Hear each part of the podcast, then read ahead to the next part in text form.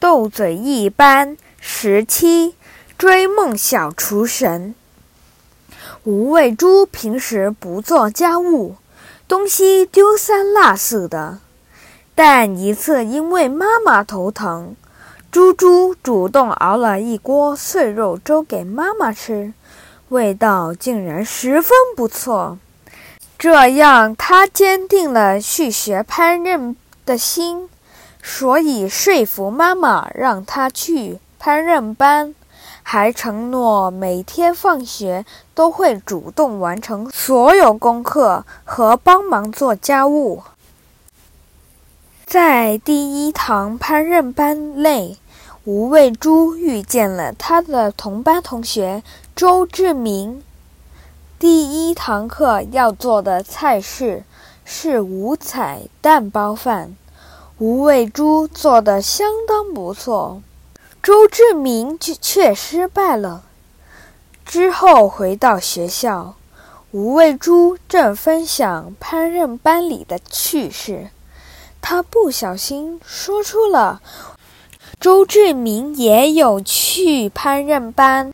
在同学们的煽风点火下，他们二人去参加小厨神大赛，一决高下。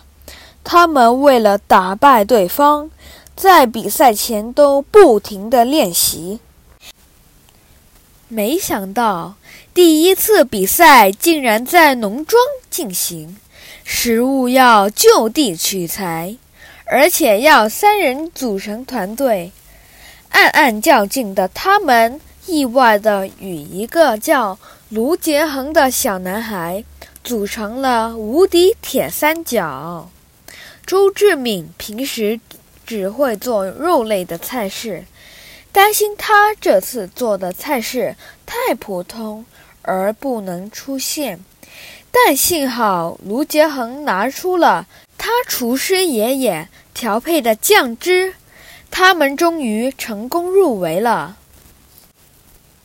第二次比赛是个人赛，他们需要自行购买食材。志明和猪猪练习了很久，最后都想用宫保虾仁去比赛。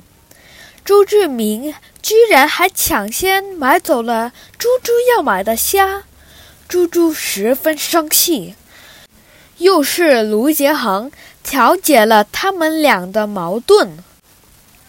参赛者采购完毕后，便立即来到自己的工作台前，开始埋头苦干起来。一会儿后，猪猪准备把虾烹调，突然听到身后传来 巨响，紧接着是 一声。回头一看，原来是卢杰航不小心把虾散落一地。猪猪和志明见状，立刻帮忙捡，但卢杰恒却叫他们不用了，因为就算重新再清洗和烹调，也煮不出原来的味道和质感了。突然，他哭了。原来他是为了能让他的爷爷看到，他也能当一名独当一面的厨师。看见这样，猪猪和志明感同身受。忽然，猪猪和志明想到，他们也有一些虾，可以分给卢杰恒。他感动极了，说。能成为你们的朋友，我真的太幸运了。所以，最终他进入了复赛。猪猪和志明因为食材缺少而落败了。出局后，猪猪和志明成为了好朋友。不过，他们都担心回到学校会被同学嘲笑。但其实。同学们都被他们舍己为人的精神感动了。